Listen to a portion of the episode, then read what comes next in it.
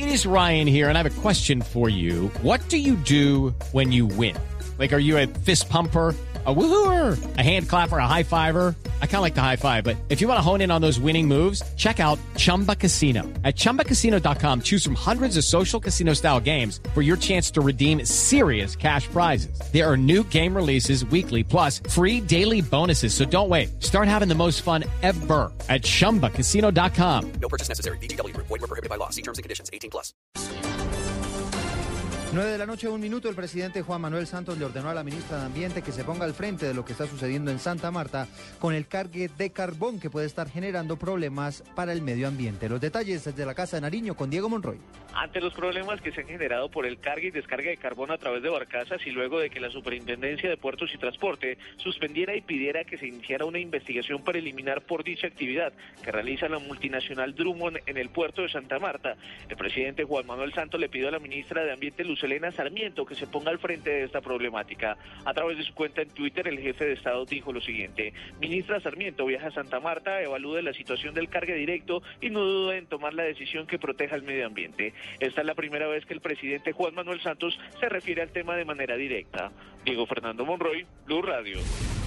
Diego, gracias. El viceministro de Transporte, Nicolás Estupiñán, anunció que habrá una prórroga de entre cuatro y seis meses para la renovación de las licencias de conducción, cuyo plazo se vencía el 31 de enero. El funcionario dijo que mañana habrá una, una reunión donde se planteará la posibilidad de que haya una especie de pico y placa para evitar las congestiones. El Gobierno Nacional quiere colaborar en la solución del problema. Por esta razón, llevaremos una propuesta a una reunión con los secretarios de tránsito del país para establecer una especie de pico y placa basado en los últimos dígitos de la cédula que facilite el proceso de renovación en los próximos meses. Es importante resaltar que, las, que solamente tienen que renovar las personas que tienen licencia de servicio público y está vencida. Hoy pasaron 16 presuntos guerrilleros en el departamento de Nariño. Detalles desde Pasto con Natalia Cabrera. Los 16 guerrilleros de la columna móvil Daniel Aldana de las FARC, entre ellos dos menores de edad, se presentaron voluntariamente ante las tropas de la Armada Nacional en el municipio de San Andrés de Tumaco, Nariño, todos incentivados por alias El Burro, quien era el encargado del reclutamiento forzoso de los jóvenes de diferentes sectores de Tumaco. Asimismo, se encargaba de la recopilación de información sobre las actividades de la fuerza pública, de la movilidad para el tráfico de material bélico y estupefacientes en la zona y la intimidación a la población civil. Natalia Cabrera, Blue Radio. Son las 9 de la noche y tres minutos. Tres, tres, exfuncionarios de una petrolera estadounidense fueron acusados de sobornar a un exfuncionario de Ecopetrol para salir favorecidos en contratos. La historia con Julián Calderón.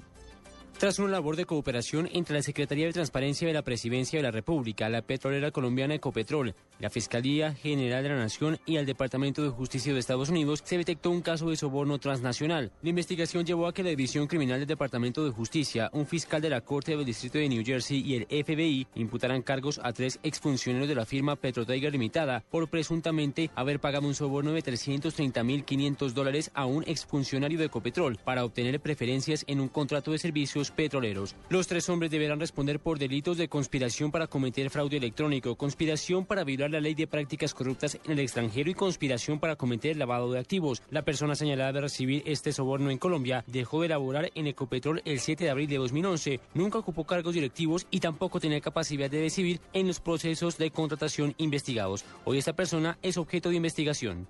Julián Calderón, Blue Radio. Julián, gracias. Hasta ahora se cumple una rezatón por parte de la Iglesia Católica para pedir que se disminuya la violencia en la ciudad de Cali.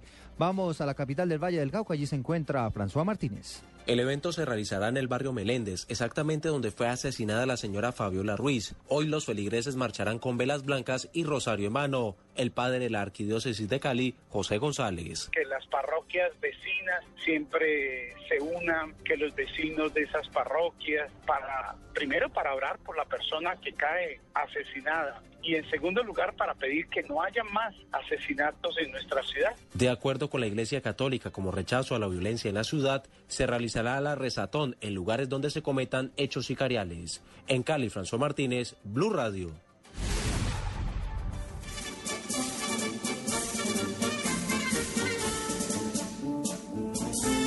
Noche y cinco minutos y nos vamos para Manizales, donde hoy se cumplió una extraordinaria corrida de toros y allí estuvo Carlos Barragán. Carlos, buenas noches. ¿Qué tal Eduardo? Muy buenas noches. Se, se torearon toros de Mondoñedo, los que pasan allí en Mosquera, Cundinamarca. Juan de la, la motorero español, salió por la puerta grande, cortó tres orejas y fue el gran triunfador. Paco Perlaza apenas pudo saludar desde el tercio y Andrés de los Ríos sin pena ni gloria. Hablamos con el torero español, su triunfo en Colombia, la primera eh, puerta grande que se abre en esta feria de Manizales 2014. Sí, bueno, eh, todo ha sido exigente. Dentro de lo que ha exigido, ha tenido fondo y ha sacado al final lo, bueno que tenía, ¿no? Y, y ya, ya seguido la muleta hasta el final, bueno, bueno.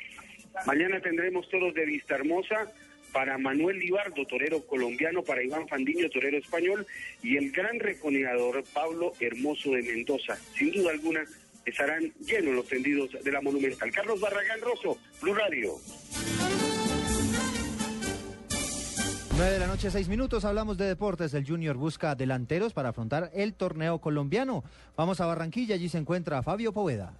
Ante la caída de la transferencia de los jugadores Jesse Mena y Luis Quiñones, procedentes del Itagüí al Junior de Barranquilla, ahora el Junior busca dos jugadores delanteros para llenar esos cupos, aunque el zurdo López dice que guarda las esperanzas de tener a estos dos nuevamente en su nómina. Luis Carlos Ruiz tiene una oferta del Querétaro y podría irse al fútbol mexicano, lo que aumentaría más la necesidad de Junior en el frente de ataque. Volati, un volante argentino, es esperado en el transcurso de esta semana, aunque el senador Fachar ha dicho que esa negociación no está del todo lista. Por los lados de la Universidad Autónoma del Caribe, aún guardan las esperanzas de que el Junior le dé la aval para poder jugar en la ciudad de Barranquilla. De no hacerlo, se irían a jugar al Carmen de Bolívar, donde le han hecho una oferta para jugar allí. Desde Barranquilla, Fabio Poveda Ruiz, Blue Radio.